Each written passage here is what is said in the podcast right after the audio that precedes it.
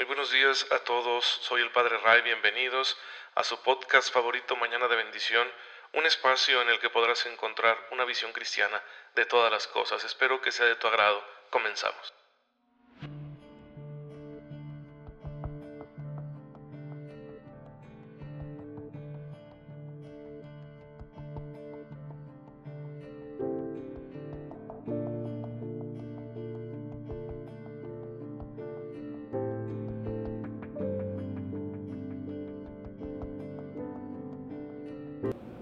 Muy muy feliz lunes, un fuerte abrazo a todos ustedes que tienen la amabilidad de escucharme mañana con mañana para recibir este mensaje que espero que sea de su agrado y que les motive a llevar una vida cristiana, porque ese es el objetivo de este podcast que a ustedes les gusta tanto, mañana de bendición, y que yo, el Padre Ray, con mucha humildad pongo ante ustedes para que se sirvan de él, para que Dios lo utilice y llegue a sus corazones y les dé lo que Él perfectamente sabe que necesitan. Iniciamos la semana laboral, sí, seguramente tendrás mucho trabajo, muchos quehaceres ahí en tu casa y donde quiera que estés laborando, sí, en todas partes siempre hay trabajo, hay cosas que hacer. Y bueno, vamos a, realizar nuestras actividades en medio de las restricciones que nos ha traído la pandemia del coronavirus. Ya sabes, de traer eh, puesto el cubreboca mucho tiempo, de lavarte las manos constantemente, usar el gel antibacterial, guardar la sana distancia, entre otras cosas. Hay que hacerlo para evitar el contagio, hay que hacerlo como una obra de misericordia, pensando no solo en ti mismo, sino también en los demás, para que contribuyamos a que todo marche con orden, a que no haya tanto contagio, no haya tantas muertes, y bueno, mientras estaremos rogando para que ya nos lleguen esas vacunas que necesitamos, que ya nos lleguen esas acciones humanas de las que Dios se sirve para traer eh, salud, para traer paz y orden a la humanidad. Eh, hay que rogar mucho, ¿sí? Si tú eres un investigador, si tú eres un científico, si tú eres un químico, un, un virólogo, bueno, además de rezar te toca estudiar y trabajar y darle para que puedan ofrecer todas las personas que participan de estas profesiones, puedan ofrecer las vacunas, los medicamentos, todo lo necesario para que el ser humano, la humanidad en general, esté preparada ante estas situaciones. La iglesia hoy, hermanos, recuerda al beato Salvador Ferrandis, un sacerdote párroco rural en España que se dedicaba a su ministerio con mucho celo, a administrar los sacramentos, a llevar la palabra de Dios, a edificar a la comunidad, que era un hombre sencillo que inspiraba así con, con su honestidad, con la pureza en su trato, con su humildad y sin embargo lo mataron, lo asesinaron por el simple hecho de ser sacerdote durante esa persecución tan cruel que se dio en España durante la guerra civil. Sí, los revolucionarios, con inspiración como marxista, comunista, pues quisieron instaurar un orden nuevo en España. A lo mejor al principio la causa era justa, pero los medios no, y luego arremetieron ideológicamente contra lo que ellos creían era una barrera, ¿no? ante la transformación social que querían lograr y que pues era la iglesia, así la fe del pueblo español. Y se ensañaron con gente buena, gente que no hacía más que rezar, trabajar por el reino de Dios, ofrecer lo mejor de sí mismos a la sociedad y se ensañaron con ellos. Y tal fue el caso del padre Salvador Ferrandis, beato, al que la iglesia recuerda el día de hoy.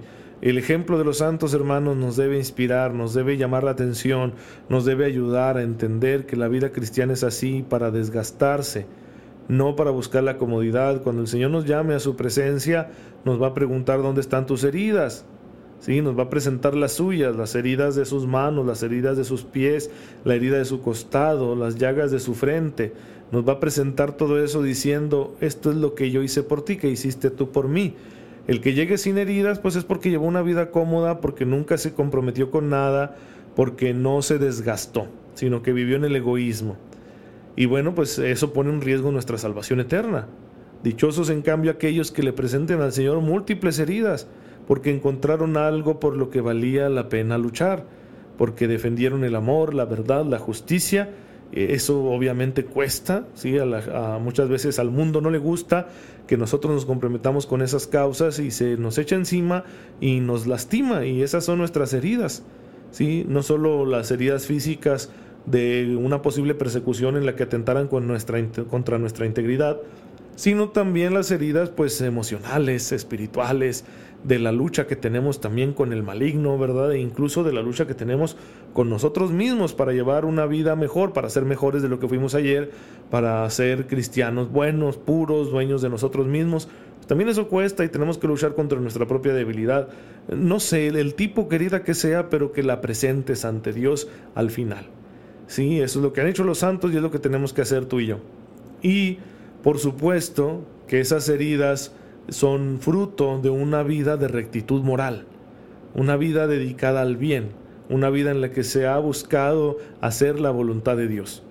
Recuerden que eso es precisamente lo que estamos estudiando en Mañana de Bendición, siguiendo el Catecismo de la Iglesia Católica, porque hay una ley que Dios nos ha comunicado. Si él, él, nos da en su revelación, la, la fuente es la revelación, conocemos la ley de Dios por la revelación, es decir, por las escrituras, por la tradición de la iglesia, todo eso la misma iglesia en su labor evangelizadora nos lo hace llegar, así por eso creemos tú y yo, ¿sí? en la revelación, por el testimonio de la iglesia. Y bueno, lo que encontramos ahí en la revelación es una idea de Dios, ¿sí? Dios nos dice quién es Él, para que no vayamos a tener una imagen equivocada suya. Y nos va mostrando que Él es amor, pero es un amor perfecto es un amor que es exigente, ¿sí? Si nosotros queremos eh, ser parte de este misterio de amor, tenemos que aceptar sus exigencias. Es cierto, Dios es misericordioso, perdona nuestras culpas y las perdona abundantemente, ¿sí? Somos absueltos de nuestros pecados. Pero cuando buscamos a Dios y accedemos a su misericordia, entramos en su casa, entramos en su templo, entramos en comunión con Él.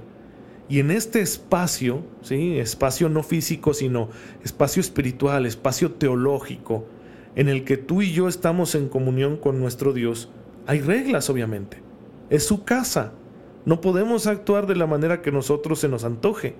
Y debemos cumplir con ciertas normas que Él pone en su casa para que en su casa haya orden y armonía y no se rompa con, con lo que llena esta casa, que es su presencia, su santidad.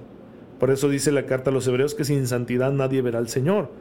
Entonces tú y yo que estamos en proceso de santificación, pues tenemos que seguir estas reglas para no, ir, no interrumpir ese proceso y no ir a ensuciar la casa de Dios con nuestras inmundicias, con nuestras miserias.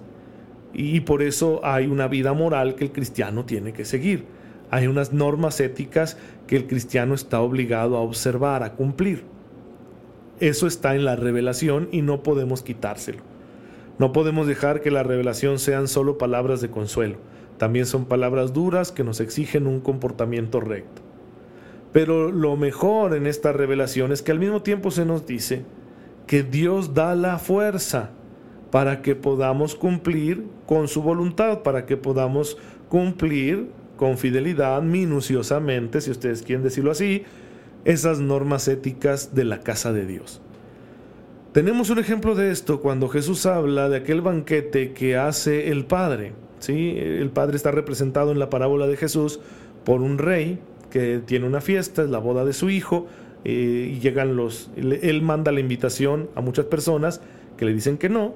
Bueno, va, consigue otros menos dignos, pero él los llama porque él es bueno y quiere mucha gente en su fiesta para que la fiesta de la boda de su hijo sea una gran alegría.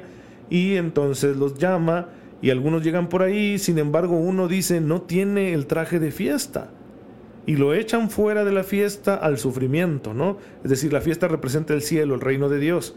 Fuera está el infierno, está la soledad, la desesperación. ¿Cómo es posible que lo hayan echado solo por no traer traje de fiesta? ¿Sí? Ok, ¿qué, qué indica esta parábola? ¿Qué nos quiere decir el Señor en esta parábola? Bueno, tú y yo estamos invitados a la fiesta, pero no somos dignos. Venimos del camino, venimos cansados, ¿verdad? Todos sucios, sí, estamos enfermos, eh, nuestras ropas están hechas trizas, eso representa el estado de nuestra alma, porque somos pecadores y vivimos en el mundo. Sin embargo, el Señor nos invitó a la fiesta y decimos, ¿cómo puedo llegar así? No, qué vergüenza, voy a llegar todo sucio. Bueno, el Señor dice, yo te doy un traje nuevo. Es la gracia, ¿sí? Yo te tengo un traje limpio y decoroso y elegante, fino. Póntelo, te lo doy gratuitamente. ¿Sí? Esa es la pureza que Dios imprime en nuestra alma cuando nos encontramos con su misericordia. Y bueno, pues te pones el traje muy contento. Ah, qué padre, ahora sí ya me siento a gusto en la fiesta porque mi Padre Dios me dio este traje, el traje de la gracia. Ahora estoy limpio, puedo estar en su presencia y puedo disfrutar del banquete. Pero hay gente que no lo quiere, hay gente que lo rehúsa, hay gente que dice, no, yo no necesito, yo así estoy bien. Esa autosuficiencia, esa soberbia, ese orgullo eh, representa el hombre que no quiso ponerse el traje y por eso lo echaron fuera. ¿sí? No puedes estar en el reino de Dios, no puedes estar en la fiesta si no aceptas el traje de la gracia. Este, esto es muy bueno, significa que, ok, en la fiesta de Dios, en la casa de Dios hay reglas, yo tengo que cumplirlas, está difícil, porque yo soy un ser muy débil, pero Dios me da su gracia para que yo pueda conseguirlo. Ah, pues qué bien, así sí. Dios es un Dios justo, hermanos, y en su gracia nos da un regalo para que podamos compartir su alegría podamos cumplir con esas condiciones que exige estar en su presencia, podamos ser santos. Entonces aquí siguiendo lo que dice la revelación cristiana, vamos nosotros a conocer la ley, las normas de la casa, pero también vamos a conocer el regalo que se nos da para poder cumplirlas. También vamos a describir ese traje de fiesta, vamos a hablar de la gracia que nos permite, que nos da la fuerza, la capacidad para poder cumplir con todo eso y gozar de la presencia de Dios. Así que va a estar muy interesante, por favor no se pierdan estos episodios de Mañana de Bendición, que ojalá les sean de mucho provecho espiritual y que nos ayuden, ¿verdad?, a resolver dudas también concretas, para ver cómo se manifiesta la gracia a través de nuestra naturaleza y cómo nos ayuda a cumplir con la ley moral, tanto la ley moral natural, que nuestra conciencia nos la enseña solita, como la ley moral que está en la revelación, ¿sí? en la palabra de Dios especialmente en el Evangelio. Vamos a ir explorando todo eso de manera que tengamos una idea cada vez más clara de en qué consisten esas normas morales y de cómo la gracia actúa en nuestra vida para que podamos respetar esas normas y vivir como a Dios le gusta, haciendo el bien, evitando el mal. Y bueno, obviamente pueden surgir dudas, puede haber eh, algún dato confuso, puede haber alguna idea que no te quede clara. Por favor, si esto sucede, te lo suplico, mándame un mensaje a mi página de Facebook, Padre Ray. Con el favor de Dios veo el mensaje y trataré de responderte de la mejor manera para que no te quedes con esa duda y así tú puedas aplicar esta enseñanza que yo te comparto, que no es mía, yo soy solo un divulgador, es enseñanza de la iglesia, es enseñanza que viene de Dios, de su Espíritu y yo te lo comparto para que tú lo puedas aplicar en tu vida concreta, en tus situaciones cotidianas específicas, en tu realidad, ¿sí? familiar, laboral, afectiva, este, económica, social, etc. En todo eso que tú apliques las normas que nos da el Señor por nuestro bien y que veas cómo la gracia puede actuar en medio de tus circunstancias para ayudarte a ser fiel a la alianza que tenemos con el Señor. Y lo más importante es que tú te mantengas en un trato continuo con el Señor, que tú fomentes una espiritualidad, una vida interior rica. Tu espiritualidad tiene que ser sólida, porque si no vivimos nuestra vida moral como cristianos, como una respuesta de fe, de amor a Dios, lo vamos a sentir simplemente como una obligación. Y eso es tan pesado que terminamos rebelándonos contra esas obligaciones y empezamos a llevar una doble vida donde pensamos una cosa pero hacemos otra o de plano abandonamos el camino de la fe porque decimos no, yo no puedo vivir todas estas normas, todas estas exigencias, es una monserga porque dicen que eso está mal, a mí me parece que está bien, que es justo, que es legítimo, etcétera, son pretextos, ¿verdad? Lo que pasa es que te ha faltado la motivación te ha faltado el amor para, para, poder cumplir con esta misión, con esta ética.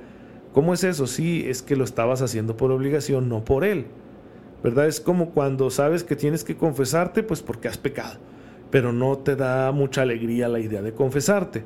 Sin embargo, hay personas que han llegado a tal madurez espiritual que se confiesan más por el hecho de haber ofendido a Dios que por el hecho de sentirse mal consigo mismos.